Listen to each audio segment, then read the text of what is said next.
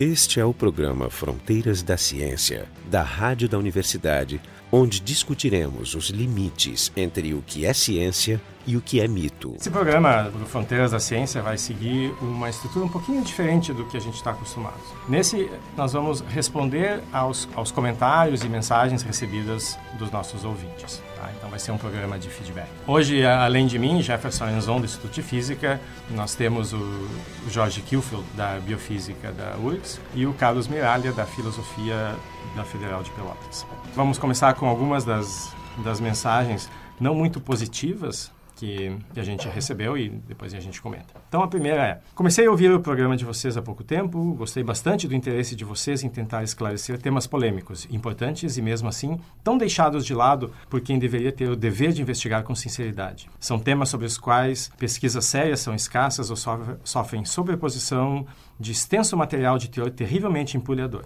Admiro muito o esforço de vocês como cientistas, apesar de discordar muitas vezes de muitas das opiniões da maioria dos temas. Acredito que boa parte dos temas que fogem à alçada do que é convencionado científico não deve ser desprezado ou deixado de lado. O que importa, primeiramente, são os resultados, principalmente em áreas do conhecimento bastante aplicadas. Não é o fato de não ter seus mecanismos explicados por meio de experimentos com homogeneidade suficiente para deles se estabelecerem probabilidades de previsões que faz dele altamente desconfiável. Nem toda verdade é científica, até mesmo porque toda a ciência está baseada em pressupostos metodológicos que não são comprováveis por ela mesma. E caso estivesse tivessem, estes, por sua vez, também deveriam prestar contas das suas razões. Assim, todo o nosso conhecimento acaba se assentando alguma vez em juízos autoexplicáveis. O que é comprovado pode não ser propriamente científico, mas não deixa de ser validável. Bom, essa é uma mensagem que não é completamente completamente negativa e a crítica está um pouco está um pouco subentendida. Bem, ela é interessante porque o que a gente está, ou seja, a origem do programa está exatamente tentar criar um espaço na mídia mínimo, né, onde se possa veicular um pouco do funcionamento da, da, do pensamento científico, da forma que o cientista e as pessoas que fazem ciência ou que ensinam ciência costumam pensar os problemas da realidade, que não são formas de ver o mundo muito comumente difundidas. Pelo contrário, existem outras formas alternativas e, e, e uma das coisas que tem acontecido muito recentemente é a difusão de visões mais irracionalistas ou supostamente críticas, né, tentando mostrar que a ciência não é tão válida assim, que ela é limitada, que ela é falha e, portanto, ela tem tanto valor ou a menos até do que outras formas de conhecimento, uma visão, como a gente já abordou aqui em outros programas, de um relativismo, ou seja, tudo vale igual, portanto ninguém é melhor. E quando na questão não se trata tanto no, no ponto de vista normativo de dizer, e nós nunca dissemos que o conhecimento científico é o melhor conhecimento acerca do mundo, o ele único. não é o único, e não é nem o único nem o melhor, ele é apenas o mais adequado para o que se pretende, que é explicar os mecanismos da realidade, porque ele tem um mecanismo, como já foi bem abordado muitas vezes, de autocorreção, vai desde o nível da forma como as questões são formuladas e testadas, seja experimental seja teoricamente, até como ela é avaliada pelos pares num processo de comunidade internacional. É, tem, tem, um ponto dessa mensagem que eu, que eu queria ressaltar, que também já apareceu em outros programas, que é quando, quando ele diz assim, o que importa são os resultados, e não necessariamente ter seus mecanismos explicados. Isso aparece muito em, por exemplo, em áreas da... É uma boa da, frase. Mesmo. Áreas da saúde, em, em, temas como, por exemplo, homeopatia, que, que já foram atacados aqui. Então, existem terapias alternativas que realmente eh, não não existe um mecanismo proposto. Parte da não aceitação desses, desses métodos é não ter um mecanismo proposto. Mas, se apesar de ninguém entender algo esse algo apresentasse resultados positivos, comprovados, replicáveis, teria aceitação. E a grande busca seria uma explicação do, do mecanismo. Então, por exemplo, na, no caso da homeopatia, a, os resultados que existem é de que o efeito não é distinguível do placebo, ou seja, o, o, efeito, o resultado, que a mensagem se refere, ele não, ele não é aparente, não é evidente. Então, a ausência de mecanismo é, é só algo a mais. Eu queria, acho que retomar as considerações que o Jorge fez no, no início aqui do programa, referente a essa carta. E isso, isso, mas eu acho que ele deixou um parênteses que penso que vale a pena destacar isso. É, porque acho que por trás dessa, dessa mensagem tem, é, se revela uma, uma espécie assim de teor criticando uma suposta visão reacionária do parte da, da ciência assim, dogmática, que no sentido que ela se, ela se apresenta como a, a melhor resposta para o mundo, etc. E tal. Então, isso, uma crítica à arrogância do ciência. É, isso, deveria, isso de, revelaria uma, uma arrogância. Isso né? vai aparecer nas outras mensagens. Que é, Tema então, que já debatemos muitas mas, vezes. Assim, mas, por outro lado, essa visão multiculturalista, né, que aparentemente dá o mesmo peso para todas as diferenças culturais ou de explicação do mundo e tal, à primeira vista tem uma visão simpática, parece assim mais tolerante, que a gente vai aceitar, a gente pode, todo mundo tem direito a dizer como o mundo é, etc e tal. Em parte, tem um texto de uma autora chamada Susan Hack, no qual essa autora diz o seguinte: não, muito antes pelo contrário. Essas pessoas que dizem assim que a gente não tem condições de estabelecer valor para dizer o que, que é melhor, o que é pior, inclusive assim para explicação do mundo, no fundo essas pessoas é que são reacionárias. Porque assim, ó, se não tem o melhor e o pior do ponto de vista descritivo, também não tem o melhor e o pior assim das práticas, assim morais inclusive. Significa, se tudo dá na mesma, então vamos cruzar os braços. Porque, é, significa que a gente não tem que mudar no mundo. Portanto, não há, acho, não há, não é nenhum tipo de é, presunção e arrogância a gente assumir que para como um procedimento de explicação como o mundo é, tudo indica até hoje que a ciência é melhor. Não quer dizer que ela seja infalível, mas ela é melhor que essas outras coisas. É, e, e, e é melhor no sentido de apresentar resultados mensuráveis. Para esse fim que ela se propõe. E aí eu vou dizer assim, ó, o grande teste da ciência talvez... Mas veja, não é só tanto na explicação. A questão é assim, existe um teste muito mais duro que isso, que é o fato que, e isso é importante dizer, as tecnologias que são produzidas hoje são todas derivadas de conhecimentos que não são meramente observações de tentativa e erro. São baseadas em teorias, precisamente. Por exemplo, nós gravamos um programa sobre magneto hidrodinâmica, né? magneto resistência. Magneto resistência é, gigante. Que é o prêmio Nobel que envolveu um arranhão, um colega aqui da universidade, onde onde está claramente uma coisa extremamente abstrata para o usuário moderno, mas que é presente no dia a dia de todo mundo, na sociedade, em celulares, equipamentos, na eletrônica, embarcada, é. em aviões e tudo mais. Então, na verdade, assim, ó, tem que distinguir, isso é importante dizer, que uma vez existia a velha tecnologia baseada em observação, tentativa e erro, que evoluía muito lentamente justamente à base dos erros grosseiros cometidos. Assim nós aprendemos a agricultura, o calendário, o plantio, a criação de animais, domesticação de animais e plantas e tudo mais. Construir, uso de construir catedrais, catedrais ferramentas. Não houve grande, não, não precisou de Newton é, para fazer aquilo. E uma, e, uma, e, uma, e uma característica do método de tentativa e erro é que a escala de tempo envolvida é muito grande. É imensa. E a, então, a, o que aconteceu com a ciência moderna? Se acelerou tanto isso, e se alguém tem uma dúvida disso, que olha para o lado. Né? Pode ser que alguém não aceite, mas a aceleração disso só tem uma explicação. Algo de novo aconteceu, algo de novo foi trazido, algo que se aproxima da realidade mais rápido que a tentativa e erro meramente. Essa é talvez a melhor definição do que o aporte da ciência. Sem mecânica, um atalho. não teríamos celulares agora. Nem é, celular. tentativa e erro ia levar aqui mil anos. Não teríamos nada de Sem eletromagnetismo, ninguém estaria nos ouvindo agora. É. Né? Enfim. Bom, então, assim, ó, é bem distinguir. A velha tecnologia funcionava para tentativa e erro. Então, quando ele diz o que importa são os resultados, não fatos, os mecanismos explicados, valia na invenção da enxada e da agricultura, mas não vale na, na ciência moderna. E precisamente o sucesso dela é a melhor prova de que ela é a melhor forma para entender o mundo, porque hoje nós não fazemos tecnologia sem antes entender como funciona minimamente aquilo que vai ser desenvolvido. Bom, vamos, vamos, vamos adiante. Para quem não, não sabe, o nosso programa ele é retransmitido pela Rádio Cultural Municipal de Amparo, em, em São Paulo, FM, e a partir do... Ah, desde novembro do ano passado, é. né? E então através da rádio teve a gente teve retorno de uma das uma das ouvintes que, que escreveu o seguinte: um pouquinho longa, mas. Mas essa mensagem ela é, ela é típica, né, de várias coisas é, que a gente ouve, não necessariamente como crítica ao, ao programa, mas como crítica à ciência e às pessoas que praticam a ciência. É, a gente não se sente tocado por nada aqui, vamos adiantando esse é.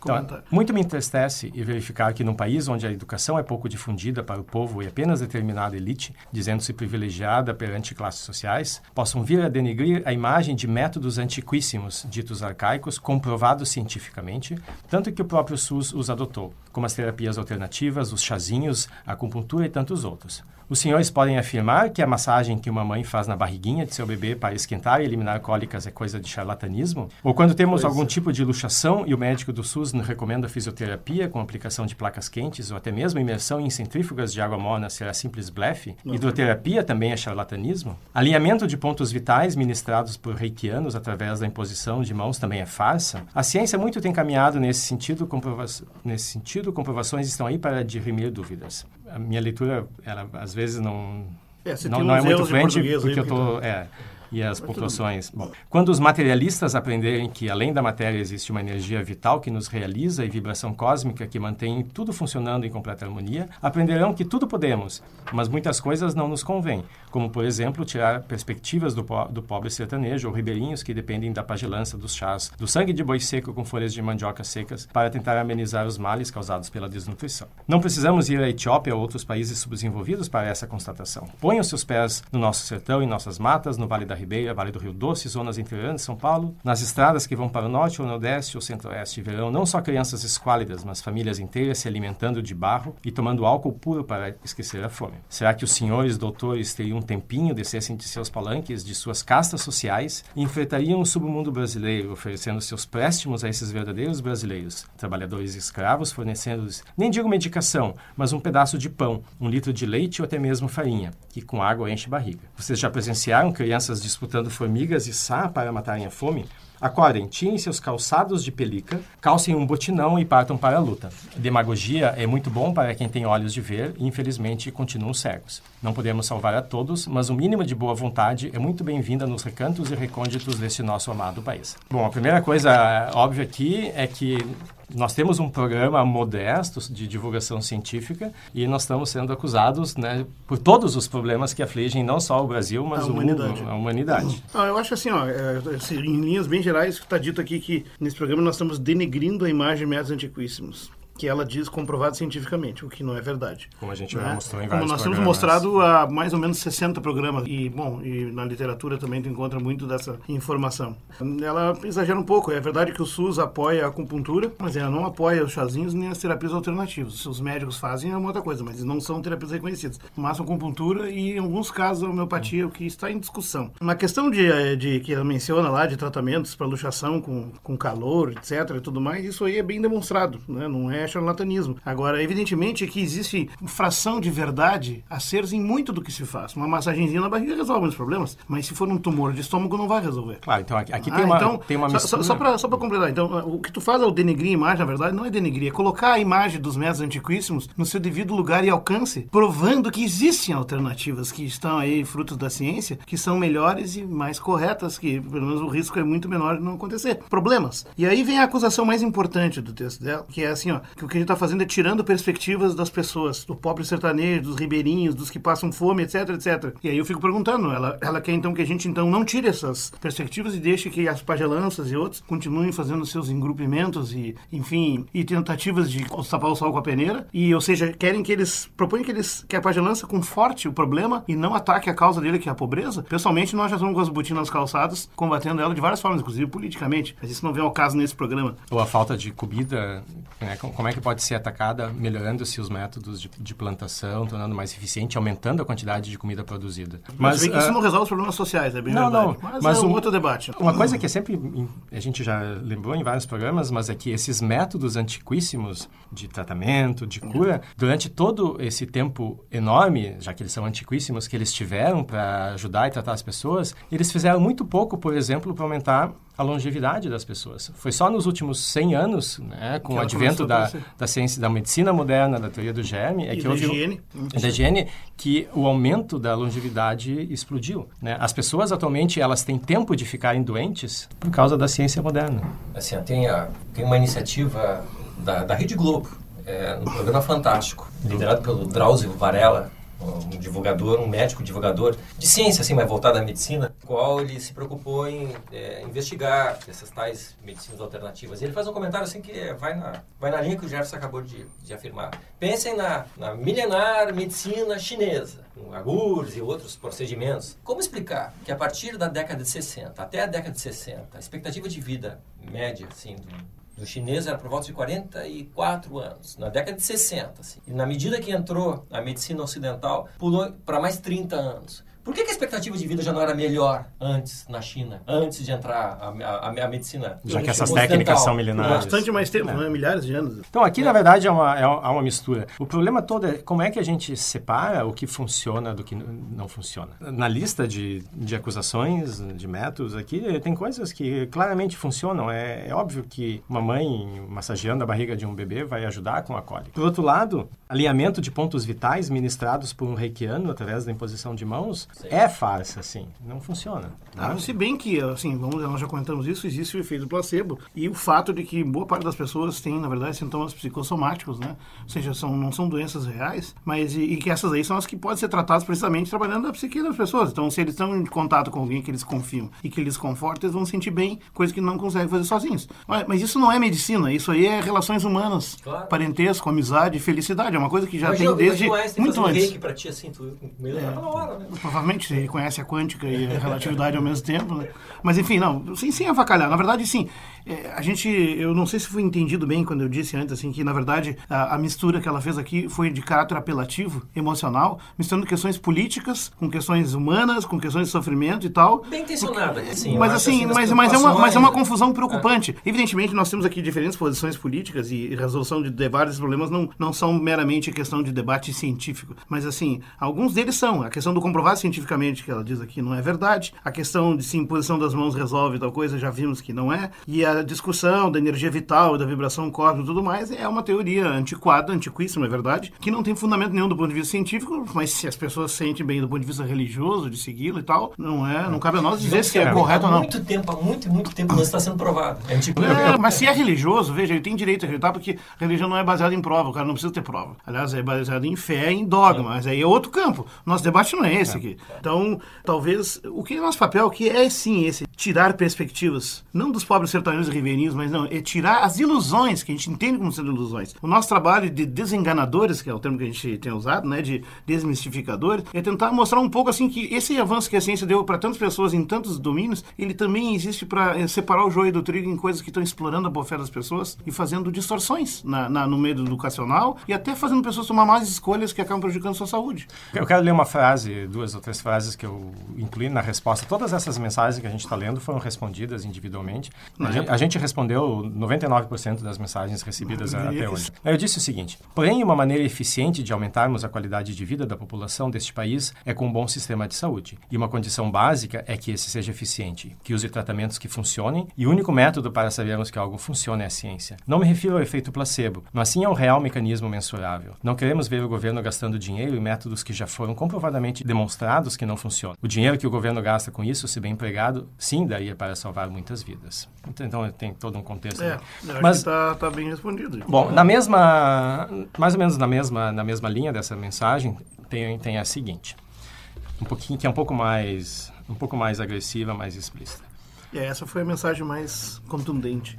Modéstia, por favor. Vocês falam como se fossem donos da verdade em qualquer assunto. São um bando de formigas no meio de uma selva e querem afirmar que sabem o que existe a quilômetros do formigueiro. Acordem, precisamos ser mais modestos. Como os antigos, que achavam que éramos o centro do universo, depois que éramos o centro do sistema solar, depois que éramos o centro da galáxia e assim por diante. Céticos e cientistas arrogantes e sem modéstia nenhuma como vocês pensavam assim. E até mandavam matar se alguém pensasse errado. Ainda bem que vocês não são daquele tempo. É mais fácil concordar com os acadêmicos, não é? Dá menos trabalho e você não é rotulado de maluco. Não consigo ouvir mais de 10 minutos de um programa de vocês. E é por isso que eu odeio cientistas como vocês. São snobs, não respeitam o estudo alternativo. E todos os grandes saltos no conhecimento científico na história foram através da coragem e estudos que desafiavam a razão, como Kepler, por exemplo. Mas não teria sido mais fácil Kepler concordar com todos à sua volta e esquecer o lance da geometria divina? Não, ele duvidou. E esta dúvida, o pensamento alternativo, que é o que move as grandes mudanças, vocês não agregam nada com esses podcasts. Não promovem nenhum tipo de pensamento que possa desbravar novas formas de vislumbrar perguntas sem respostas. Simplesmente um site cheio de textos e sons, mas vazio em conteúdo.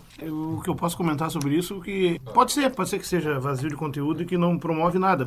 A gente recebeu em 15 meses mais ou menos mais de 300 eh, e-mails do Brasil inteiro, inclusive de fora. A maioria deles, a imensa maioria, trazendo elogios e comentários e sugestões, inclusive. Então não, não dá para dizer que não promove nenhum tipo de pensamento. Eu tenho aí pelo menos 179 e-mails diretamente dirigidos a nós, com elogios específicos, né? E alguns com críticas. Nós estamos lendo esses cinco aqui. Queríamos ter mais, mas infelizmente talvez as pessoas não estão animadas. Esperamos que futuramente elas contribuam mais. Mas veja só, a acusação da modéstia ou da arrogância, no fundo o que está aqui é que a ciência é arrogante. Então, qualquer tentativa de falar em ciência e defender ciência, e principalmente de botar o dedo na ferida e dizer isso aí que vocês estão falando é bobagem, isso não tem fundamento, mexe com os egos, com os, com os, com os sentimentos das pessoas, porque elas têm um apego àquilo. Então, há uma defesa automática é dizer vocês são arrogantes porque estão se impondo para mim. Eu fico, no meu ponto de vista, esse é um meio profundamente arrogante, porque está tentando impor a visão alternativa e dizer que eu devo me calar. Só que nós, cientistas, estamos majoritariamente calados na mídia, nesse planeta e nesse país.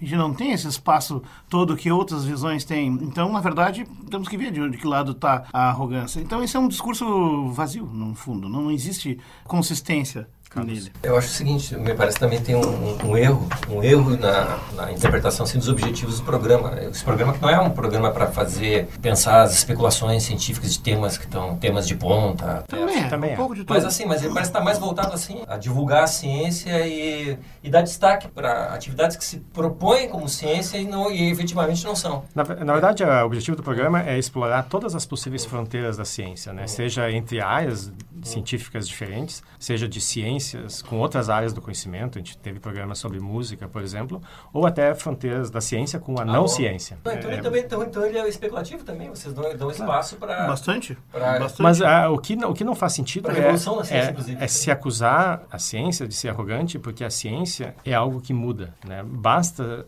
aparecer um bom argumento, uma boa evidência, a ciência abre mão das suas teorias mais, mais queridas e joga fora. Então, por exemplo, agora nós estamos numa semana que pode vir a ser histórica, onde se, se verificou uma pequena discrepância com a teoria da relatividade de Einstein. Einstein é o ícone do cientista. Não, não existe... Perguntar quem é Einstein é como perguntar para as pessoas quem é Pelé. Todo mundo sabe, independente do grau de, de instrução. Mas nada é sagrado. Se essa evidência for comprovadamente verificada de maneira independente por outros laboratórios, onde já não tiver mais dúvida de que não é erro, as pessoas vão mudar, vai mudar radicalmente, vai mudar radicalmente a nossa visão das coisas. A teoria da relatividade, a gente vai saber que ela está errada. Ninguém vai ter que devolver seus, seus GPS por causa disso. Mas vai aparecer... São baseados em teoria da relatividade. Mas vai aparecer uma teoria mais geral, que vai se reduzir a teoria da relatividade em determinadas situações, mas a ciência vai avançar. Mas para fazer isso, nada pode ser arrogante. As pessoas podem ser arrogantes, a ciência não. E, aliás, engraçado, porque faz a analogia do formigueiro e nós somos as formigas formigas. E volta para o tema do centro. Nós, os cientistas arrogantes, nos vendo como o centro do universo. Bom, isso, é, isso é muito velho. Na verdade, o que a ciência mais ensina é que se tem uma coisa que não tem é centro do universo e se tem uma coisa que nós não somos é importantes no cenário cosmos. E se tem uma coisa que nós, como seres vivos inteligentes no planeta Terra, não somos, é o apogeu de qualquer processo. Nós somos um acidente que está aqui debatendo. Mas assim, ó, ele, é, mas ele deixa bem claro, ele diz que odeia cientistas como vocês.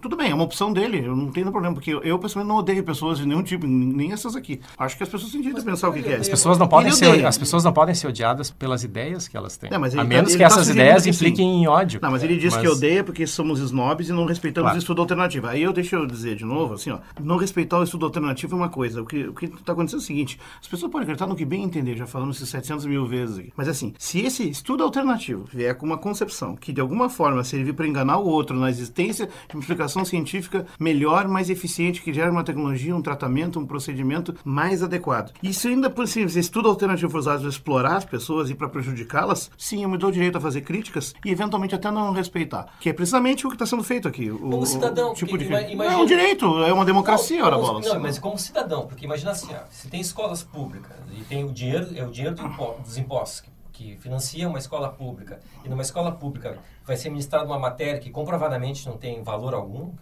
eu acho que isso é uma questão de cidadania. Eu não quero, eu não quero gastar meu dinheiro numa coisa útil. Mas, uh, na verdade, eu acho bom. Eu não me importo e, e continue odiando e achando isso aí, mas entenda que, na verdade, esse espaço precisa ser ocupado. Porque vá, examine aí a sua consciência, examine as mídias, os rádios, as TVs e outros. Veja quantos programas tentam realmente explicar como funciona a ciência. Todo mundo bebe, vive de ciência. Inclusive, usa a ciência para fazer isso. Esse que chegou por um meio. Ou seja, as pessoas usam toda a maior tecnologia que existe. No entanto, é, quer criticar a base dela. É uma coisa até contraditória. Depois, quem merece respeito são as pessoas. As ideias podem ser debatidas e discutidas de qualquer maneira. A última mensagem negativa é a seguinte, toda em maiúsculas. Vocês são cientistas, físicos, matemáticos, historiadores. Têm conhecimentos muito válidos. Mas a verdade não está nos números, e sim nos nossos próprios olhos. Sinceramente, ouvi o programa sobre alienígenas, que supostamente eram deuses. Vocês não respeitaram nem um pouco. Principalmente um doutor com sotaque carregado do Sul. A teoria que é válida demais por muitos estudos pessoais. Olhe de pessoas, mas acho que os supostos aliens sabem para quem aparecer, para quem sabe o que pensar. E não está corrompido por um sistema sem falhas em relação à manipulação da verdade. Sim. Para mim, vocês são um bando de alienados. Olha, alienados. Interessante. Interessante o programa. Bom, pessoas com opiniões cravadas no sistema. Sinto muito, essa é minha opinião. Abraço para quem não está contaminado.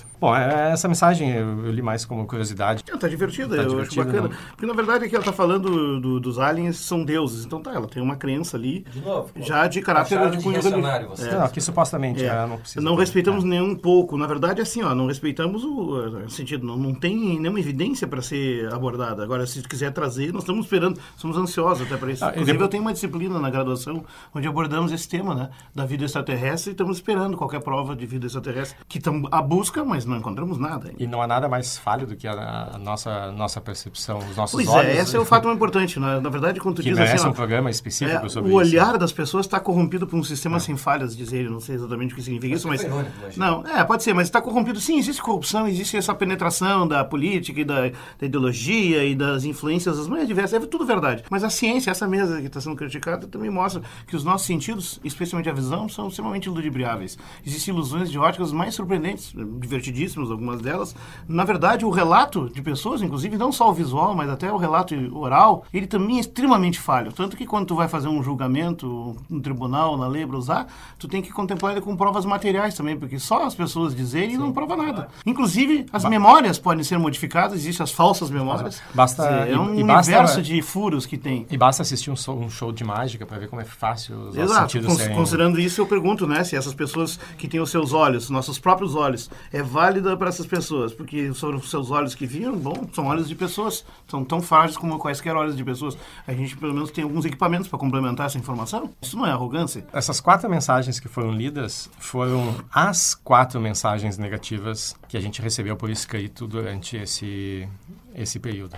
É óbvio que a gente espera uma assimetria, porque as pessoas que não gostam do programa, não gostam da gente, não gostam da linha... Sabemos que tem né, vários. Vão, vão né, escolher um outro podcast para ouvir, outro programa, não vão ficar... Afinal, tem tanta coisa errada para ser corrigida na internet que não e precisa mundo, gastar tempo com o nosso, o nosso programa. São quatro é. e-mails em 175 outros de elogios apenas, mais 96 tweets, todos positivos, que dá um total de cerca de 300 mensagens aí. Que... É. Então, Só para... Isso é o que a gente recebeu por e-mail, né? é. tem outros contatos mais pessoais também. Que... Então, eu queria destacar... Isso significa que vocês não foram suficientemente agressivos. Não, mas é bom dizer o que a gente já conseguiu fazer isso. Né? Então, é, eu queria destacar pensamento? Duas, duas mensagens, né? Uma delas foi aqui do, do Cássio Caruso, da Rádio Cultura Municipal de Amparo FM, que, que a gente recebeu no ano passado, que, né, após ouvir o programa, conseguiu com que ele fosse retransmitido pela, pela rádio. Isso, para nós, foi uma foi algo altamente inesperado. A segunda mensagem foi do André Luiz de Paiva, que, que diz o seguinte: Sou ouvinte assíduo do programa e escrevi para você algumas semanas, parabenizando-os pela iniciativa e coisa e tal. Muito bem, após mostrar o programa para alguns amigos meus, cientistas aqui da Universidade Federal de Viçosa, e discutirmos sobre, e discutirmos sobre isso, um amigo, professor geneticista aqui do campus, disse que teve uma ideia parecida há um tempo atrás. Conversamos sobre isso e veio a ideia de formular um projeto também nessa área da divulgação da ciência e falando de outros assuntos culturais. Então, assim surgiu o programa Rock Consciência, que a gente pode considerar como um, rebento, consequência. É a partenogênese da... do nosso programa. Fantástico, isso aí é surpreendente. E desde assim, ó, desses 175 meses aqui, ó, a gente só em, no ano passado, nos seis meses iniciais, foram mais de 70. Nós temos aqui gente São Paulo, Rio de Janeiro. Eu Você tem só de, de, de, locais. Eu posso assim, isso, essa, Você está em Pelotas, né, Carlos? Essa, Professor essa, da UFPEL. Essa coisa de ter se desmembrado em mais um programa de hard, isso é uma constatação clara de sucesso. Maravilha.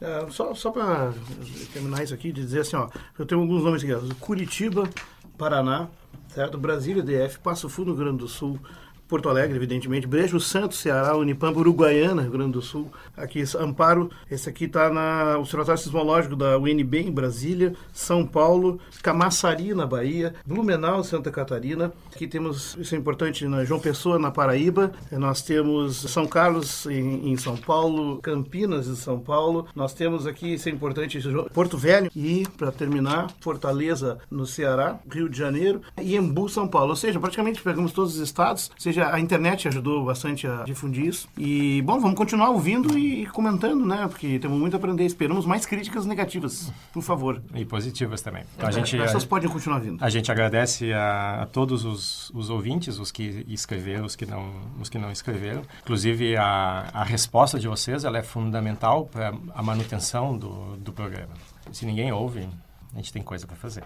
Então, esse foi o Fronteiras da Ciência, hoje respondendo mensagens acumuladas durante esse, esses quase dois anos de, de programa. Então, tivemos aqui o Jorge Kilfield, da Biofísica da URGS, o Carlos Miralha, da Filosofia da Universidade Federal de Pelotas, e eu, Jefferson Arenzon, do Instituto de Física da URGS. Para encerrar, eu, eu deixo as palavras do Gabriel Perboni, do site e podcast Visão Histórica. Jefferson Arenzon é um professor lá da Federal do Rio Grande do Sul e junto com outros professores lá da, do Departamento de Física, ele tem um podcast chamado Fronteiras da Ciência. Na verdade é um programa de rádio, mas eles disponibilizam também na internet e eles falam sobre a exatamente a fronteira entre o que é ciência e o que é mito. E a premissa do Histórica, para quem gosta do Histórica, a premissa foi, não digo roubada, mas foi muito inspirada no programa deles, cara, que é, é excelente. Todos devem conhecer, link está no post. É obrigatório, cara. Ouçam Fronteiras da Ciência. O programa Fronteiras da Ciência é um projeto do Instituto de Física da URGS, técnica de Gilson de Césaro e direção técnica de Francisco Guazelli.